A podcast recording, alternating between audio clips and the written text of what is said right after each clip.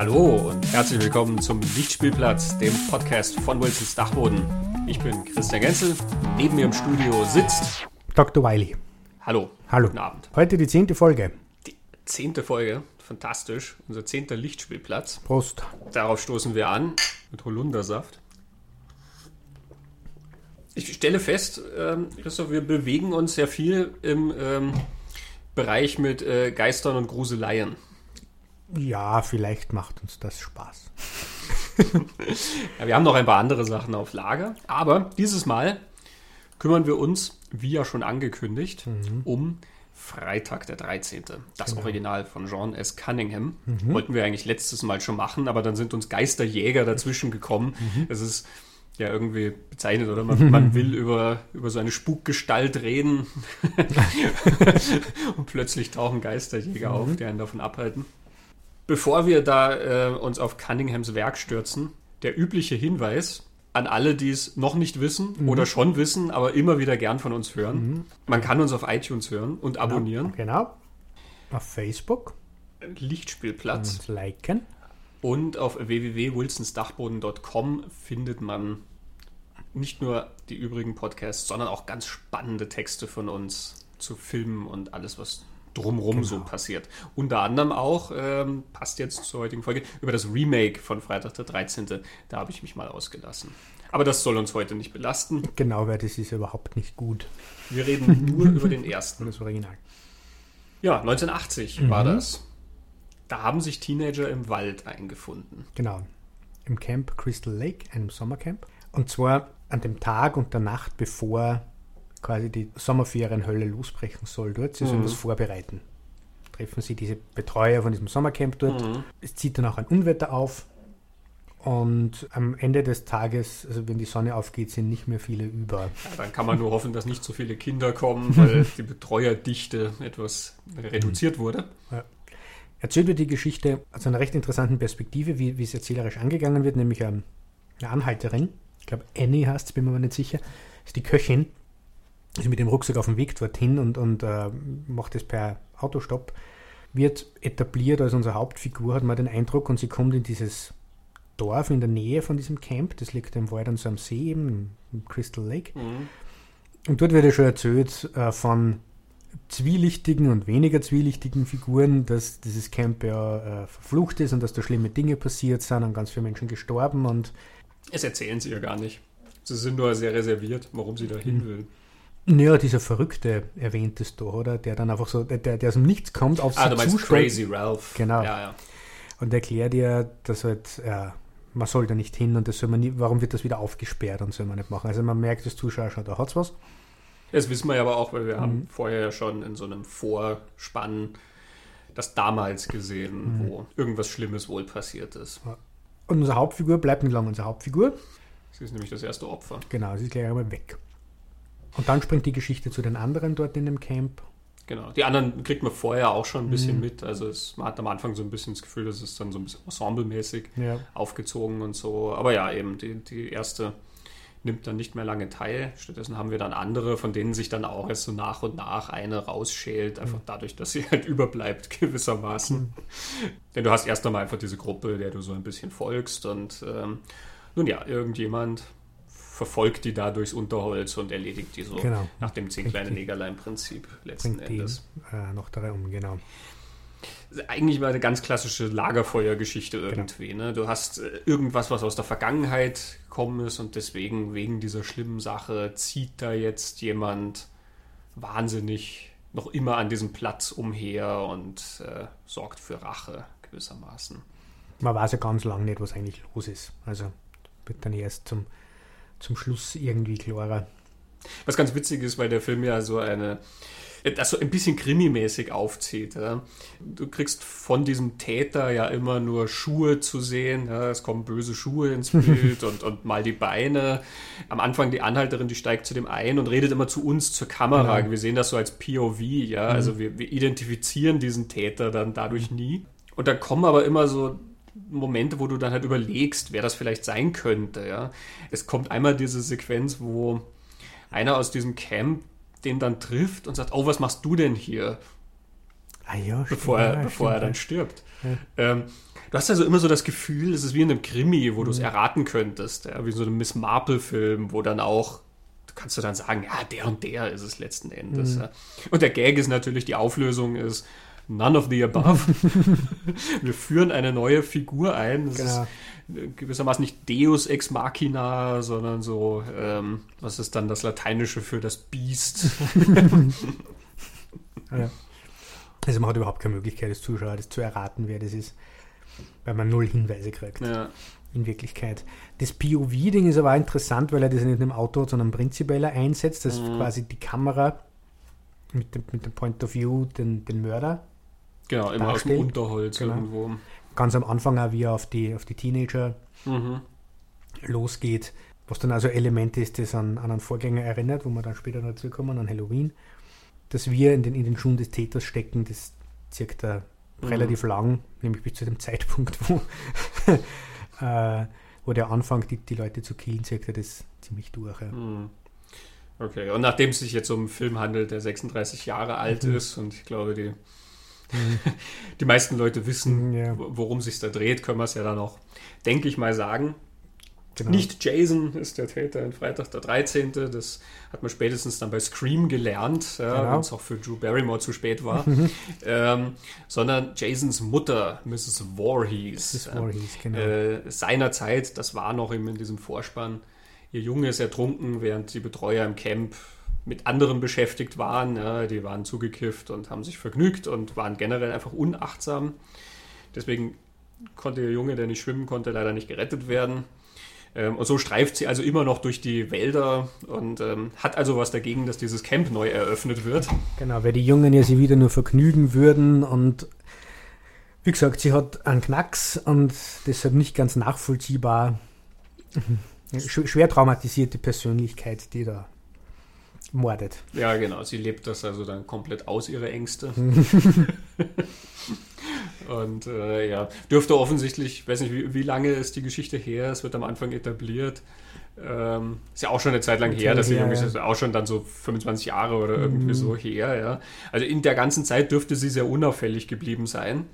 Mhm. Und erst die Neueröffnung des Camps hat dann diesen, dieses Trauma sozusagen wieder plötzlich Trigger. getriggert. Ja. Ja. Ja, was recht lustig zu der Backstage-Geschichte passt, dass die Schauspielerin Betsy Palmer mhm.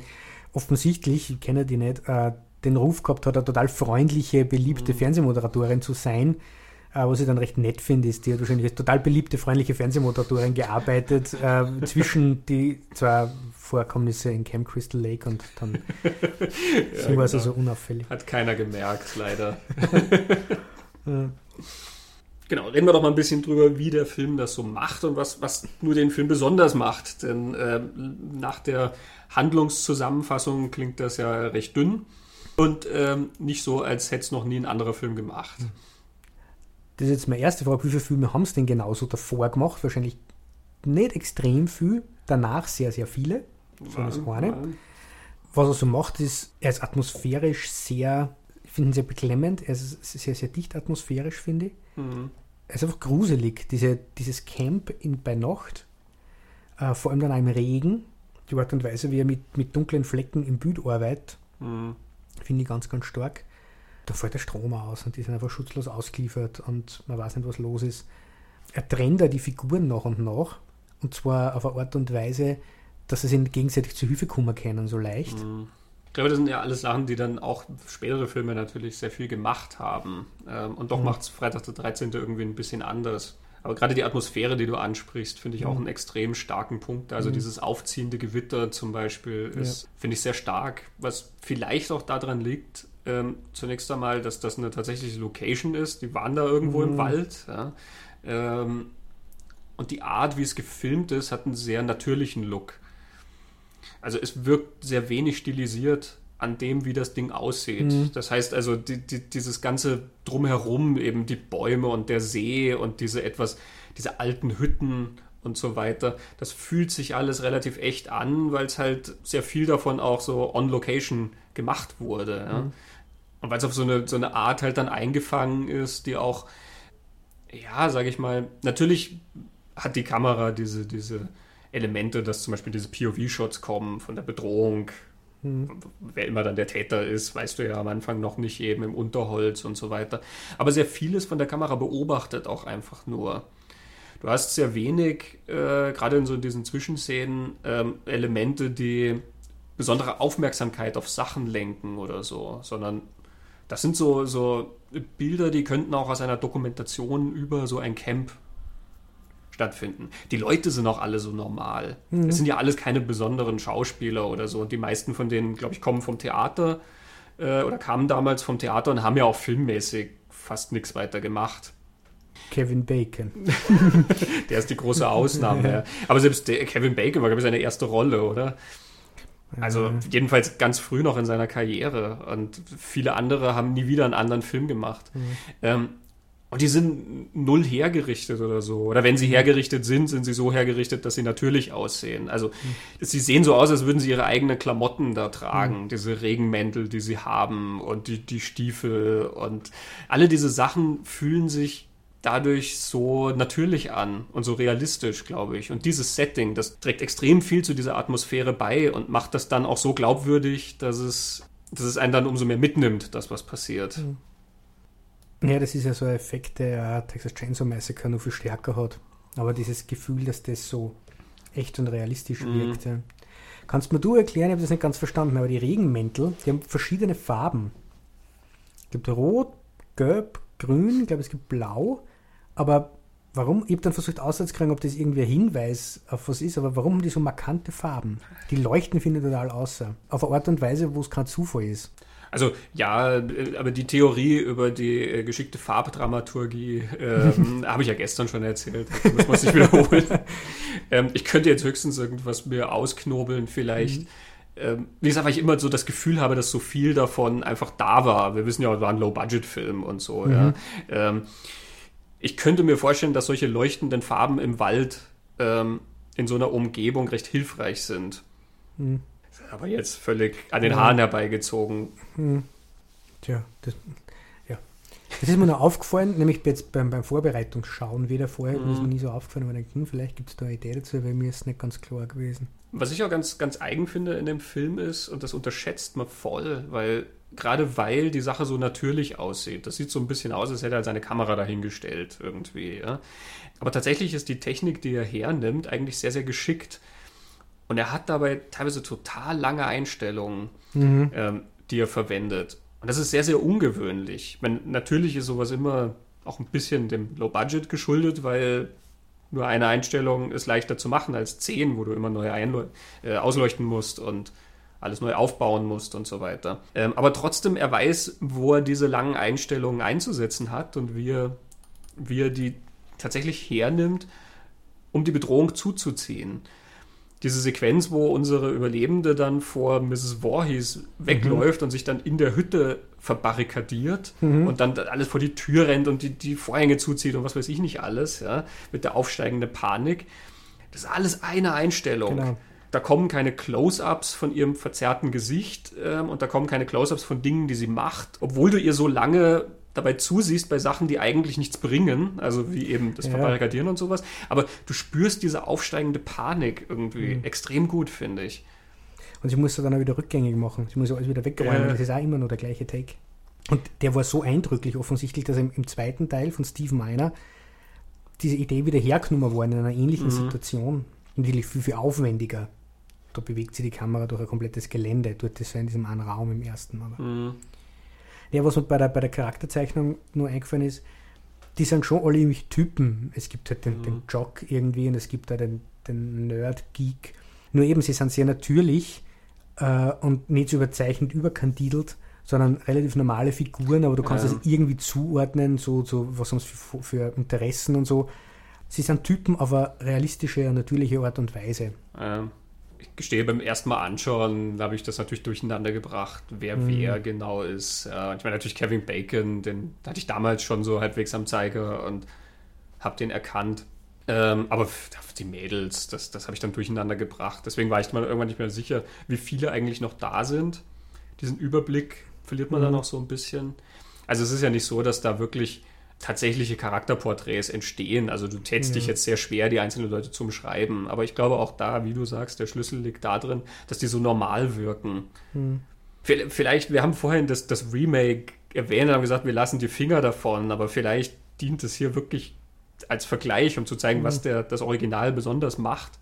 Bei dem Remake sind die ja alle wirklich sehr extrem, so ja. Film-Teenager, ja. Du hast diesen ganz offensichtlichen Kiffer und du hast halt dann immer diese ganz offensichtlichen Tussen da drin mhm. und so. Also ähm, Ja, und das arrogante, reiche, erfolgreiche ja. Arschloch und ja. die, die erfüllen quasi alle so eine Schublade sehr ja. demonstrativ, ja, um zu zeigen, wer die sind. Das, der Effekt ist, du merkst sie dir dann vielleicht leichter, aber sie fühlen sich natürlich nicht echt an, mhm.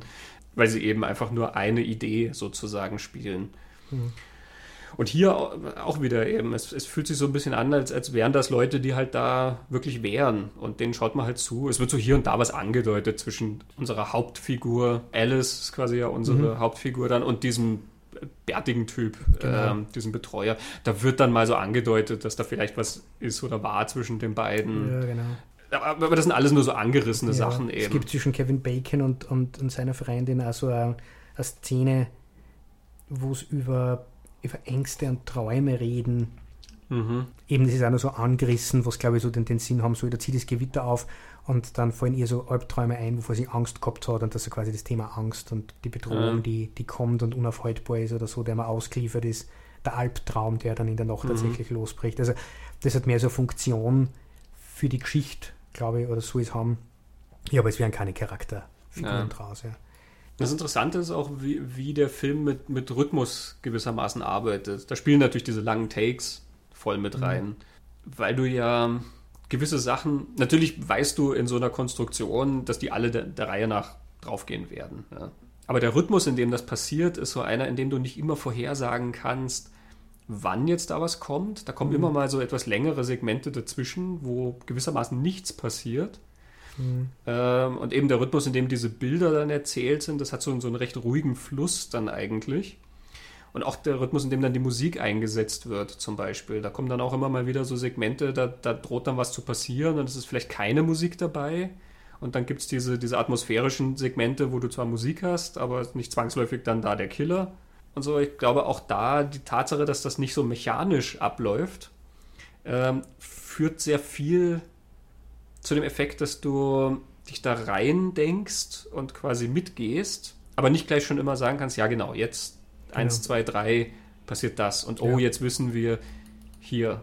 Und manchmal dreht er ja voll auf, also die Musik wird teilweise voll hysterisch zum Schluss, ja, dieses, mhm. dieses Gefiedel ist, ist ähm, aber zum Beispiel diese Diskrepanz, ja, du hast eine unendlich lange Einstellung von dieser Panik und dazu wird gefiedelt und, und gequietscht auf dem Soundtrack. Mhm das macht es ja interessant. Das, das, das macht so innere Spannungen, glaube ich, in der Form.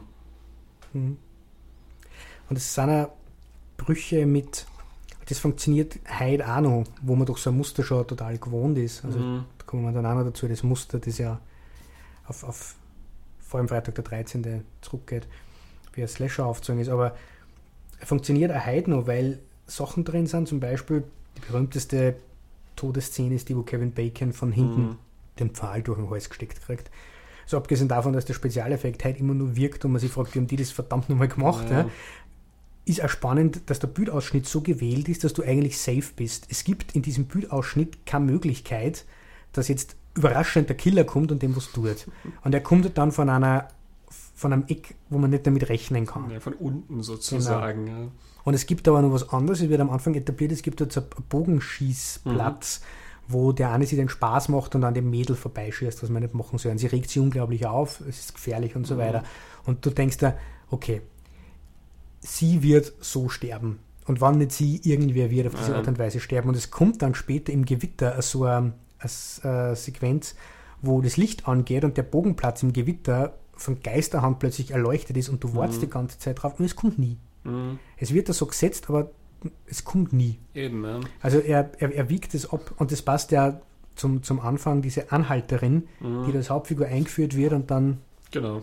Du denkst, ja, die werden wir jetzt den Film lang begleiten, aber nein, werden wir nicht. Also diese Psycho-Idee eigentlich. Ja.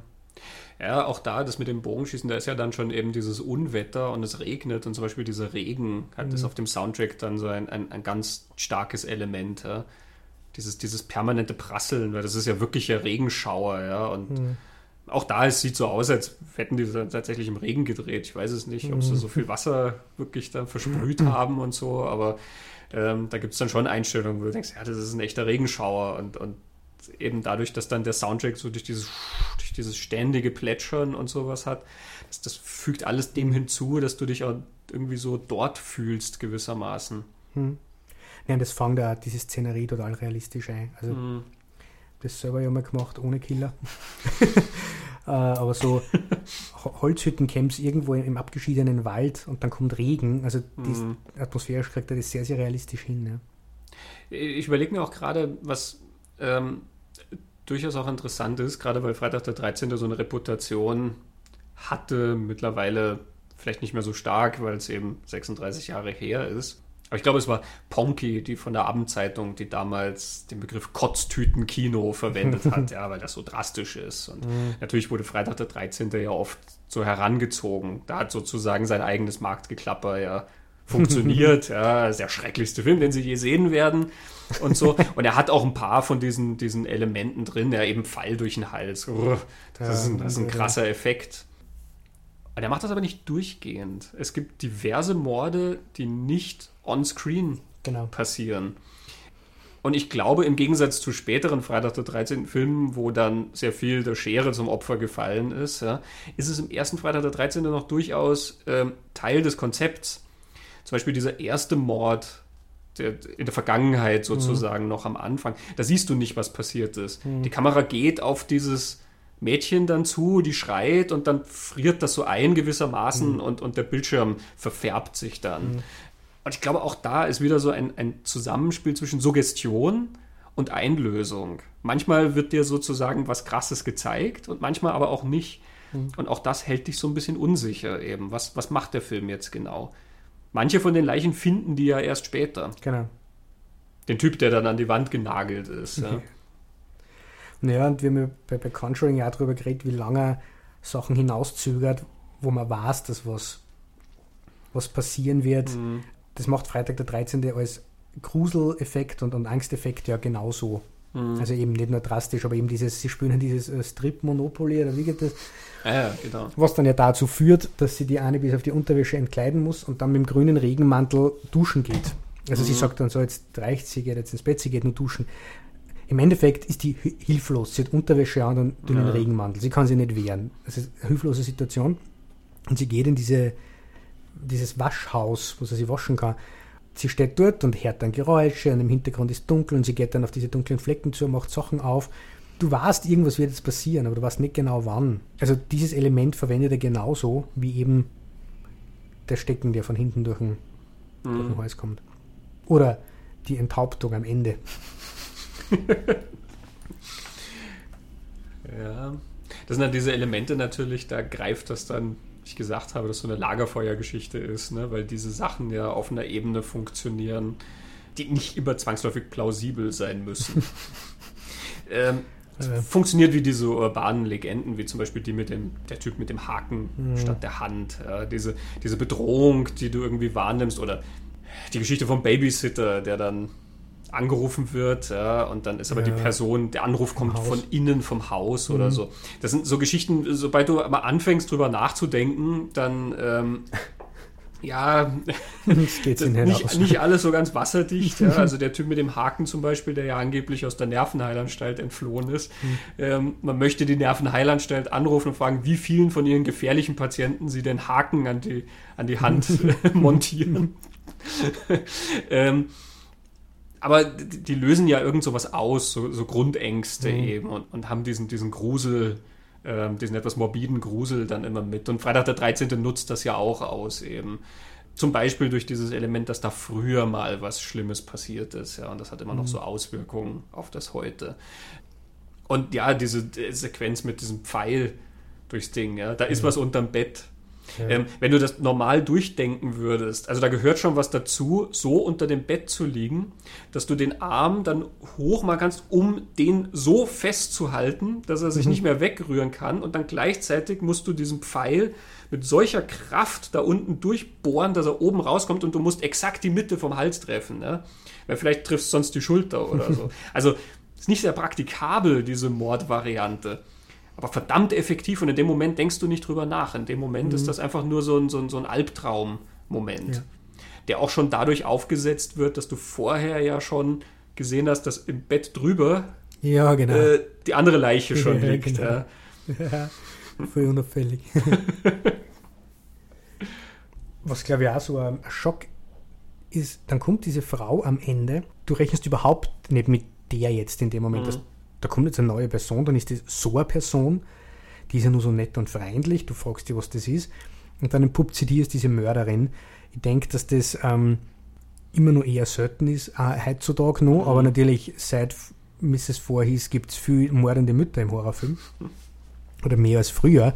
Aber ich glaube, gerade 1980 war das so ein, boah, das ist auch noch so ein Element, wo er mit der Überraschung spielt oder mit Erwartungen, die man eigentlich bricht oder in irgendeiner Form. Das ist mhm. mir dann auch noch eingefallen.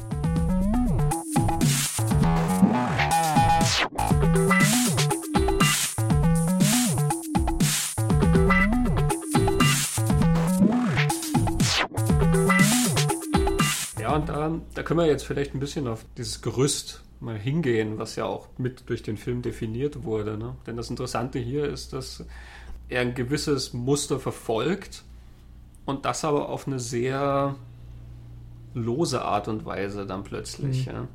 Also der Film folgt ja mal ganz, ganz offensichtlich dem zwei Jahre zuvor veröffentlichten Vorbild Halloween. Das ist ein großer Vorläufer, würde ich sagen. Der andere ist von Bava, Bay of Blood, oder? Ja, genau. Das ist ein ziemlicher Einfluss. Also ist auch am See und genau. du hast auch diese etwas merkwürdigen Morde und so weiter. Ja. Und spannend finde ich an der ganzen Geschichte, dass ja Freitag der 13. zuerst einmal Produkt war. Mhm. Und der Drehbuchautor gesagt hat, naja, er hat sich einfach angeschaut, was geht gerade gut im Kino. Auch so Sachen wie Halloween gehen gut im Kino. Und er hat sich Halloween angeschaut und hat dann für sich herausgefunden, was sind die Elemente, mhm. die den Film erfolgreich machen. Er kann dann auch beschreiben, dass aufgrund von seiner Herkunft, die so sehr puritanisch und streng religiös war, mhm. ihm wahrscheinlich gewisse Sachen eher aufgefallen sind, die Carpenter gar nicht so gemeint hat. Das nämlich Sexualität, du machst dich durch Sexualität schuldig, durch Drogennehmen schuldig und musst dann sterben dafür. Ja. ja.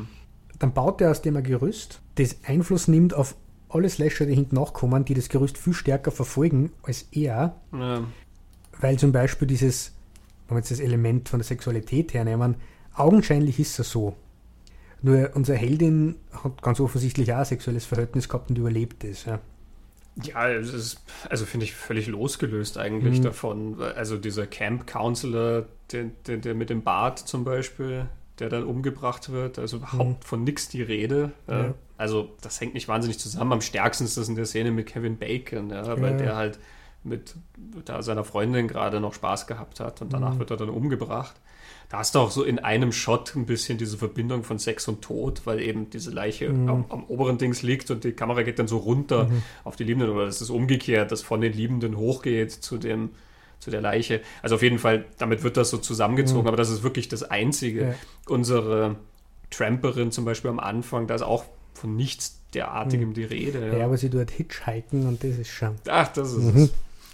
Ja, das, das, ist interessant, diese, diese Idee, die Idee dieser Repression, die dann in, in, in den Folgeslashern so stark zum Ausdruck kam. Ja, und dieses etwas Reaktionäre dann mhm. immer, dass es Vergehen gibt, die dann irgendwie sozusagen bestraft werden. Ja, und die, die dann überlebt, wäre dann die, die das, die unschuldig ist gewissermaßen. Mhm. Ne? Aber Schuld ist, glaube ich, ein großes Thema, weil das Grundthema von, von Freitag der 13., warum mordet ja. Frau Vorher, es ist ein Schuldthema. Das Schuld, die begangen wurde oder die auf sich geladen wurde und die gesühnt werden muss. Ja. Und das ist ja Halloween nicht. Ja. Halloween hat, a, kommt die Bedrohung woanders her. Das hat das nicht als Thema. Das hat Freitag der, Freitag der 13. eingeführt. Ja. Freitag der 13. hat gewissermaßen die Erbsünde geschaffen. Ja. Du siehst das am Anfang, weil die Betreuer dann das Kind vernachlässigt haben. Das ist quasi, daher kommt die Erbsünde. Deswegen sind alle anderen, die danach im Camp arbeiten, automatisch mitschuldig, egal ob sie was gemacht haben oder nicht. Eigentlich tief religiös.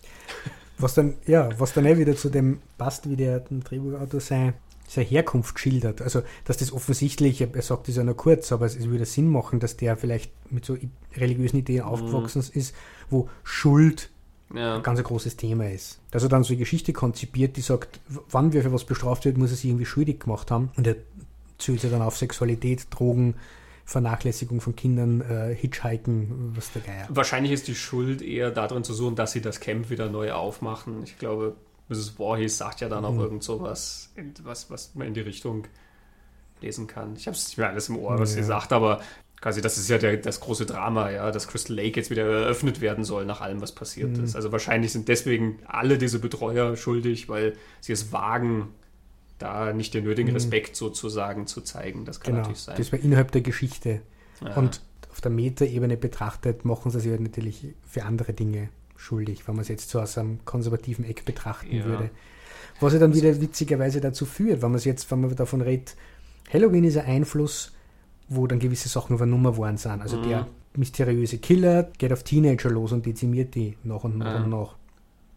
Er übernimmt von Mario Bavas bei auf Platz Sachen mit der Location und mit der Atmosphäre zum Beispiel.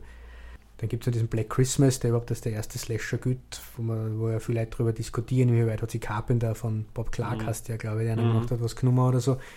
Wenn man sich diese vier Dinge nimmt, Freitag der 13. dazu, da gibt es Variationen von ähnlichen Themen, aber das sind höchst unterschiedliche Filme. Mhm. Dann doch. Aus irgendeinem Grund hat Freitag der 13. dann dazu geführt, dass alles, was hinten nachgekommen ist, sich ganz starr an dem orientiert, was er da macht und diese Ideen, die da offensichtlich drin sind, fortführt. Mhm. Ja, der hat sehr viel gebündelt. Mhm. Aber ja, also ich meine, ich, ich, stimme dem überhaupt nicht zu, dass diese Sachen da drin sind. Mhm. Man, man, man, kann sie daraus herauslesen, wenn man will, ja. Aber gut, das, das haben wir ja letztes Mal schon. Ja. Dass man im Film recht viel aufhalsen kann, wenn man nur will. Und dass sich der Film dann nicht immer unbedingt wehren kann. Und es, es wurde ja so herausgelesen in ganz vielen. Ja, ja, es ist in, in anderen, in späteren Filmen dann auch mhm. natürlich stärker der Fall. Ja. Aber ja, es stimmt, also nach Freitag der 13. wurden die Dinger dann starrer. Was aber natürlich vielleicht auch daran liegt, Halloween war halt immer noch so ein, so ein Einzelstück gewissermaßen. Du kannst natürlich immer Sachen im Vorfeld ziehen, wie jetzt Black Christmas oder mhm. gewisse andere Sachen. Ich sage ja auch immer, die sterben wie zehn kleine Negerlein, ja, diese Agatha Christie Story. Mhm. Also ähm, gewisse Ideen findest du immer irgendwo mhm. vorher, ja, genauso wie der Horror irgendwo im, in den hinteren Wäldern und im Hinterland im amerikanischen, das ist, hat Texas Chainsaw Massacre mhm. natürlich auch vorher schon gemacht, natürlich auch auf eine andere Art und Weise und so. Irgendwo brauen sich diese Ideen mhm. zusammen. Aber ja, Freitag der 13. war dann der, der sozusagen aus diesem Riesenhit Halloween, war damals immerhin der erfolgreichste Independent-Film aller Zeiten, der daraus dann plötzlich was Größeres gemacht hat. Nämlich nicht ein Einzelfilm, sondern ein ja, Subgenre. Wie, wie immer man es nennen will, ein Genre mhm. ja, oder, oder, ein Trend oder was auch immer. Mhm. Ja, das ist wie halt auch in anderen Bewegungen. Ja. Aus, aus einem Korn-Album oder so wird noch nicht der New Metal. Aber wenn dann noch eine Band und vielleicht noch eine Band dazukommen, die auch sowas in die Richtung machen, weil die das aufgreifen und die werden dann total erfolgreich, dann hast du plötzlich so einen, so einen Boom an diesen Sachen. Die orientieren sich natürlich an den zwei erfolgreichsten Sachen, die das Ganze gestartet mhm. haben. Ne? Ich denke, ja, das Element, und bin ich mir nicht ganz sicher, inwieweit das dann einen direkten Einfluss hat, aber Freitag der 13. war halt dezidiert ein Produkt. Mhm. Also Cunningham hat ja diese sehr berühmte Plakatkampagne gestartet, wo er einen Film ankündigt, für den es noch kein Drehbuch gibt und so. Ja, es war kein Plakat, sondern eine Anzeige, ja, Anzeige. Im, im, Variety, mhm. glaube ich, ganzseitige, mhm. mit Telefonnummer. und der bis heute sagt, für ihn ist dieser Job und der Handwerk prinzipiell mhm. Filme machen. Und er wollte halt Sachen machen, mit der er Geld verdienen kann hat Filme gemacht, die also im Komödienfach waren vorher, oder? Ja, er hat so ein, so ein Bad News Bears, diese, diese Kinder-Baseball-Geschichte ja, mit Walter Bären sind los. Die Bären sind Bären los, sind aber ich weiß nicht, ob das Original auch so hieß. Also das, was mhm. Linklater dann geremaked genau. hat. Ähm, da hat er selber auch zum Beispiel so einen gemacht. Äh, genau. Here Come the Tigers. Mhm. Und Erfolg hat aber keinen gehabt damit. Und dann haben sie festgestellt, was gerade momentan erfolgreich ist, what America wants to see, erklärt er da in seinem Interview es sind Sachen wie Halloween. Und er hat ja. dann eben gesagt, naja, sitzt soll sich einer hinsetzen, schauen, was funktioniert bei Halloween, was sind die Punkte, die man braucht und dann machen wir sowas. Ja. Der hat Freitag der 13. gemacht. Also die zitiert da Ein Produkt. ein klar. Produkt, das darauf abzielt, erfolgreich zu sein. Ja, und einem anderen Produkt nachzustellen, Ja. natürlich. Ne? Es ist ja auch, wenn du die Blaupause anguckst, du hast diese, diese Vorsequenz, die dir das Böse sozusagen einführt. Natürlich auf unterschiedliche Art und Weise, aber trotzdem beides mit POV-Kamera gedreht. Ähm, und dann die Gruppe, die sich, die halt zusammenkommt und dann kommt halt da der Killer rein und erledigt die der Reihe nach und so. Also es sind schon sehr viele Elemente sozusagen übernommen. Ne? Ja, und trotzdem finde ich es auch sehr originell, weil es nicht so Augen, ich, ich finde es trotzdem immer noch nicht so augenscheinlich. Und ich habe Halloween x-mal gesehen und ich Ja. habe Freitag der 13. x-mal gesehen. Ich meine, er verändert das Setting, aber auch so ein Knackpunkt, über das wir ja auch geredet haben bei Halloween, zur Halloween-Legende gehört, der Killer Mhm. einerseits und sein Opfer, mit dem er in enger Verbindung steht. Und eine dritte Person, die Bescheid weiß über den. Mhm. Freitag der 13. hat den Killer. Du hast kein Opfer, das in irgendeiner Beziehung zu ihm steht. Mhm. Und du hast schon gar niemand, der über ihm Bescheid weiß. Also, gibt schon die Menschen, aber sie funktionieren nicht so wie Loomis, sondern Ja. diese Teenager sind ihm einfach ausgeliefert. Du hast bestenfalls halt Crazy Ralph eben, den Verrückten mit dem Fahrrad. Ja. der wahrscheinlich so ein bisschen so gedacht ist, ja, der ist der, der Prophet, so wie Loomis der Prophet ist, der über die Ankunft von Michael Myers aufklärt, über die Ankunft des Bösen ist Crazy Ralph, der nur, dass Crazy Mhm. Ralph halt tatsächlich irre ist und deswegen hört niemand auf ihn und als Zuschauer weißt du zwar, ja, ja, da ist schon was dran, aber ernst nehmen würdest du den Typ ja jetzt auch nicht. ja, und er funktioniert ja auch nicht als der, der da was erzählt über, Er jagt ihn Mhm. ja nicht. genau. Und Loomis kommt immer wieder und, und erklärt da dann genauere Dinge über, über Michael Myers, die ja nur dazu führen, dass der bedrohlicher wird, ja. Wobei Crazy Ralph taucht zweimal auf. Er taucht ja später dann auch nochmal im Camp auf, wo er dann nochmal Mhm. vehementer in der Warnung wird. Ja. Also er hat schon dieselbe Funktion, wenn du es ähm, als Typen sozusagen siehst in diesem Narrativ. Hm. Der Unterschied ist halt, wie gesagt, er jagt ihn dann Ja, ja, natürlich das- nicht. Deswegen nimmst du ihn dann auch nicht so als, als zentrale Figur wahr. Ja. Und er ist auch natürlich nicht so wichtig für diese Geschichte, aber vielleicht auch, weil es so aufgezogen ist, dass du ja nicht wissen sollst, wer der Killer ist. Crazy Ralph erzählt dir ja nicht, Mrs. Voorhees Mhm. ja, es wurde wieder gesichtet. Ja. Ja. Sie, sie hat ihren Job als Fernsehmoderatorin verloren und angeblich wohnt sie wieder am Crystal Lake. Sondern erzählt ja nur, we're doomed. Wir werden alle sterben. Ja, Ja. das ist ja, ah, hm, okay. ähm, du sollst ja lange Zeit gar nicht wissen, wer Mhm. der Täter ist. Deswegen funktioniert das auch Mhm. nicht genauso wie auf Halloween-Basis. Ich habe mir immer gefragt, wo docken diese Teenager-Horror-Geschichten irgendwie an? Im, was ist der, der Kern dieser, dieser Sage? Mhm. Teenager, die über die Klinge springen. Wo, so, wo, wo kommt das her? Und Naja, relativ viel kannst du tatsächlich von diesen urbanen Legenden zurückholen. Eben die Geschichte mit dem Mann mit dem Haken an der Hand. Ähm, also es gibt ja dieses Buch von Jan Harold Brunwald, ähm, The Vanishing Hitchhiker. Der hat sehr viele über urbane Legenden geschrieben, aber das war das erste. Und da hat er unter anderem diese Geschichte mit dem Haken, die er nachverfolgt. Ähm, und er kann diese Geschichte in die 50er Jahre zurückverfolgen. Da sind die offensichtlich entstanden. Und der Hintergrund ist offensichtlich der, dass das diese Zeit war, wo Teenager begonnen haben, Die hatten dann- und zu parken. ja, die oder? hatten dann eigene Autos und Mhm. natürlich sind die dann raus und haben ihre Mädels mitgenommen und sowas. Und das heißt, diese Geschichten, das ist ja auch immer so, der ist dann mit seiner Freundin irgendwo eben im Wald oder so, wo sie ungestört sind und dann ist irgendwas, dann ist diese Geschichte von, wir hören es dann im Radio oder so, ja, von dem Mhm. Irren, der da rumläuft und so. Und oft ist es auch so, dass sie dann zum Beispiel Angst kriegt und will heim.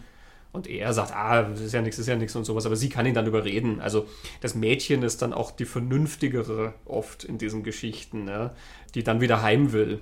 Hm. Und wo sie dann zu Hause sind, dann stellen sie ja fest, dass an der Tür hängt dann noch der Haken, Ja. wo der Typ quasi schon war. Und das ist so, man, man kriegt automatisch irgendwie eine Gänsehaut, Ja. ja, weil so quasi auch so ganz knapp davongekommen. Eben, bis man es mal logisch hinterfragt, dann ist es natürlich Mhm. Schwachsinn. Aber das kommt tatsächlich aus so einer konservativen Haltung raus. Und ich glaube, dass viele von diesen Teenager-Horror-Sachen auch viel damit spielen, natürlich. Mhm. Das, das muss ja nicht immer bewusst sein, sondern äh, Ja, ja. Teenager sind alleine auf sich gestellt. Die sind ja dort auch in dem Camp. Mhm. Ich meine, der Typ mit dem Schnauzbart, den glaube ich, würde ich jetzt nicht als Teenager Teenager bezeichnen, aber, Der war schon öfter dort. Aber generell, es sind junge Leute und außerdem schaut der Typ aus wie ein Hippie, das ist fast dasselbe zu, zu der Zeit. Ja, es wird kurz drüber geredet, dass die am College anfangen bald oder so. Also, das sind also so. Aber, Eben, das sind ja. junge Leute, die irgendwie auf sich selber gestellt sind. ja. Und, und da, glaube ich, tauchen diese, diese Elemente immer wieder auf, mhm. dass die ja dann, wer weiß, was die da machen. Ja, die sind ja dann bedroht. Das ist wie die Angst, die die Eltern haben, wenn sie ihre Kinder in die Welt entlassen ja. müssen. Ich glaube, dass viel um dieses Erwachsenwerden geht. Weil ja natürlich der Mann mit dem Haken, da gibt es ja nur so, ähm, der andere Subtext ist ja der, der klassisch sexuelle. Mhm. Also der mit dem Haken, der dann da, der will da rein und äh, das, die parken da und da will halt der andere rein und deswegen gesagt, fahren wir doch nach Hause und pff, Gott sei Dank gerade noch davon gekommen. Kommt das gar so, niemand rein. Ja. Gleichzeitig, glaube ich, geht es ums, ums Teenager sind alleine gestellt, können die auf sich aufpassen und das Erwachsenwerden ja immer irgendwie im Großen und Ganzen damit zu tun hat, dass man die Endlichkeit und damit auch den Tod mhm. kennenlernt. Also ich habe da recht, recht eindrücklich gefunden, das werden jetzt wahrscheinlich auch viele schimpfen, aber das Remake von Texas Chainsaw Massacre, das mit Jessica Biel, mhm. macht, finde ich, diesen, diesen Punkt gar nicht schlecht. Wie diese Teenager, die da carefree von irgendeinem Elman Brothers oder Leonard Skinner Konzert heimfahren oder hinfahren, ich weiß nicht mehr genau, die sind jung und unbedarft und lernen dann den Tod auf recht heftige Art und Weise kennen. Damit aber die Wirklichkeit und die Realität. Mhm. Und das Remake endet ja damit, dass sie ein Kind hat auf einmal. Mhm. Sie nimmt dieses Baby mit. Also erwachsen werden, Verantwortung übernehmen. Der, der, Tod hält Einbruch ins, ins Kinderleben und dadurch wird man erwachsen. Und das ist ja das Teenageralter. Mhm. mhm. Und so diese Idee, dass das immer mit Sex auch verknüpft ist, der, der kleine Tod und lauter so Zeug. Mhm. Also das sind, glaube ich, so Elemente, aus denen sie das speist. Und die Unschuld und die Reinheit, das sind dann so recht, recht christliche, christlich-konservative Elemente. Die, mhm. die Jungfrau, die dann überlebt, ja, die keine Drogen nimmt und Kapier ja. trinkt. Und ja, nicht umsonst ist dann auch oft das, das Böse, was diese Teenager oder jungen Leute bedroht, eben einfach wirklich das Böse, ja, egal welche Form es annimmt. Aber in Halloween ist es ja mhm eindeutigst einfach nur das Böse, weil der keine Charaktereigenschaften hat und zu reden darüber, was that the Boogeyman. Aber mhm. in Freitag der 13. wird das lange ja auch so aufrecht erhalten. Ja. Meine, zum Schluss, okay, dann ist es halt die Frau, die diese und jene Gründe dafür hatte, schön und gut, aber lange Zeit ist das ja einfach so und da, da, geht das Böse umher am Crystal Lake, eben wie, wie Crazy Ralph sagt. Mhm. Ja wir sind dem Untergang geweiht mhm. und so. Und sehr viele von den anderen Slasher-Geschichten haben das auch. Es gibt dann zwar immer irgendwo da so eine Geschichte aus der Vergangenheit, wo das Ganze herrührt, sozusagen. Sei es bei My Bloody Valentine oder was ist noch? Uh, Silent Night, Deadly Night. Ja, und April Fool's Day und Prom Night. Und ja, April Fool's Day war ja schon die Parodie dann. Ja, aber ja, also natürlich, es, es gibt irrsinnig viele, aber die haben dann immer diesen, zwar Screen. diesen, diesen äh, Kern mhm. in der Vergangenheit, äh, aber trotzdem funktionieren diese Killer ja dann immer so als Chiffren einfach für das Böse.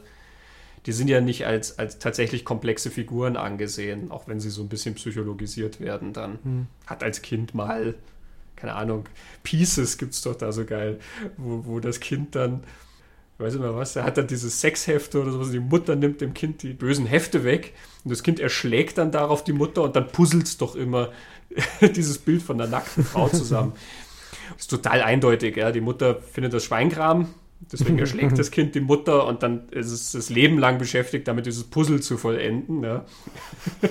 so ein kurzer Moment und schon mhm hakt's aus, ja, da hängt ja. das Hirn einfach schief für den Rest des Lebens. Silent Night, Deadly Night hat ja auch so dieses Traumaproblem mit der nackten Frau und so. Und dem Weihnachtsmann. Ja. Das Weihnachtsmann-Trauma, das sehr viele Leute haben dürften. Mhm. Also eben, das ist ja in dem Sinne kein ernstzunehmendes psychologisches Motiv, sondern halt einfach nur so eine Verankerung, aber dann mhm. sind diese Leute halt das Böse, was den ganzen Unbedarften passiert. Mhm. Ja, und ich finde das Element mit der Schuld dann schon spannend. Was mir dann wieder dazu bringt, naja, was ist, wenn, wenn Freitag der 13. einen anderen Drehbuchautor gehabt hätte, der das nicht so mhm. festgemacht hätte an einer Schuld-Sühne-Problematik, sondern an was anderem, würden dann die Slasher anders ausschauen. Ähm, das finde ich ein, ein, interessantes Gedankenspiel, weil es ja. ja. Aber ich bin mir nicht sicher, ob es tatsächlich anders ausschauen würde, weil extrem viel Horror mit einer Idee des Regelbruchs funktioniert. So wie Märchen ja auch oft mit dem Regelbruch arbeiten. Du darfst nicht da und da mhm. hingehen oder irgendwie so und dann passiert es halt doch. Ja. Ähm, und im Horror ist das ja dann auch oft so, trotz irgendeines Warnzeichens oder einer Warnung wird irgendwas gemacht. Die ziehen dann da an das Haus oder. Mhm. sie kaufen dann dieses und jenes Objekt oder was auch immer die Leute Sie machen. ziehen nicht aus wie in Conjuring. Ähm, also da gibt es ja sehr viel Varianten dann, aber sehr oft sind da so äh, drunter liegende Verhaltensregeln, die dann in irgendeiner Form gebrochen werden. Ja. Gremlins macht es total deutlich. Gremlins sagt dir diese Regeln sagen. am Anfang und sie werden dann alle gebrochen. aber ich glaube, andere sind, sind da auch nicht, nicht unähnlich. Ja. Ich meine, wenn du Texas Chainsaw Massacre nimmst, das ist zwar unausgesprochen, ja, aber die laufen dann trotzdem da in dieses Haus rein, zum Beispiel von den, Hm, von, von, von Leatherface und sowas, ja. was man ja eigentlich nicht macht. hm. Aber eben, also dieses, dieses Element, dieses Verbotenen, glaube ich, ist sehr wichtig. Von daher, de- deswegen liest sie es aber dann auch so schön in Freitag der 13. oder in den verwandten Mhm. Slashern. Ja. Eben weil da eine gewisse Konstellation ist und weil es immer darum geht, was du eigentlich nicht hättest tun sollen. Die meisten Horrorfilme haben sozusagen etwas, wodurch alles hätte verhindert werden können. Ganz wenige sind wie eine Tragödie erzählt, die du nie hättest aufhalten können. Hm. Sondern es gibt immer irgendwas, wo du sagst, ja, wenn der jetzt da nicht hingegangen wäre, dann wäre alles gut gewesen oder so. Und gerade deswegen kann man natürlich Schuld da extrem leicht reinlesen, glaube ich. Hm. Gut, dann beenden wir damit unsere Freitag der 13. Runde. Hm. Mal schauen, vielleicht kehren wir ja mal wieder ans Crystal Lake zurück. ähm, es ist ja auch schon wieder ein neuer angekündigt. Soll da was kommen Anfang nächsten Jahres? ähm, Ja. wenn uns ganz fad wird, können wir uns äh, 27 Trillionen Fortsetzungen dann noch jeweils anschauen. ja, oder das Playstation-Spiel spielen. Oder auf der Playstation kommt doch jetzt der Freitag der 13. Ah, okay. Und Ding. das vergleichen wir mit dem C64-Game, was mir als Kind immer voll viel Angst gemacht hat. Ich glaube, heute würde es mir eher aufgrund der Qualität Angst machen. ähm, aber gut. Ja, ich habe es am Anfang gesagt, wir sind immer so viel bei Horror. Mhm. Ähm, jetzt machen wir mal was Unhorrormäßiges. Letztes Mal Mhm. bei, bei Linklater, da waren wir fernab vom Horror. Mhm. Wir machen mal was ganz Neues. Wir gucken uns drei Filme zu einem bestimmten groben Thema an Mhm. und schauen dann mal, wie die dieses Thema angehen. Und zwar, das Thema lautet Journalismus-Skandal. Mhm. Und da werden wir über Stonk reden. Mhm. Wir werden über den Film Shattered Glass reden und über die Doku Bad Boy Kummer. Mhm. Das sind drei Filme, die sich jeweils mit einem Skandal im Journalismus auseinandersetzen. Nicht immer derselbe, es ist jeweils ein anderer. Drei Skandale, genau. Ähm, und die das als Satire, als Drama und als Doku aufziehen. Und da wollen wir mal ein bisschen schauen, nicht nur was da erzählt wird, sondern wie diese unterschiedlichen Herangehensweisen etwas dann uns über das erzählen können, was da so im wahren Leben passiert ist. Mhm. Sehr gut, sehr gut wird das. Ich Ich glaube auch. freue mich schon. Bad Boy Kummer und Shattered Glass kenne ich noch gar nicht. Stank hat mir immer sehr gut gefallen. Ich freue mich wieder mal, das wieder anschauen. Mhm. Und ja, sich an, an Herrn George erinnern. In Zeiten wie diesen ist immer fesch. Es ist, glaube ich, eine seiner besten Das Rollen ist wirklich eine ever. seiner besten Rollen. Genau. Verehrte gnädige Frau, ich bin finanziell völlig am Ende. genau, das machen wir das nächste Mal. Mhm. Sehr fein. Ja dann, Bleibt mir nur zu sagen, vielen Dank für das interessante Gespräch vielen Dank für das Gespräch. und bis zum nächsten Mal. Bis zum nächsten Mal.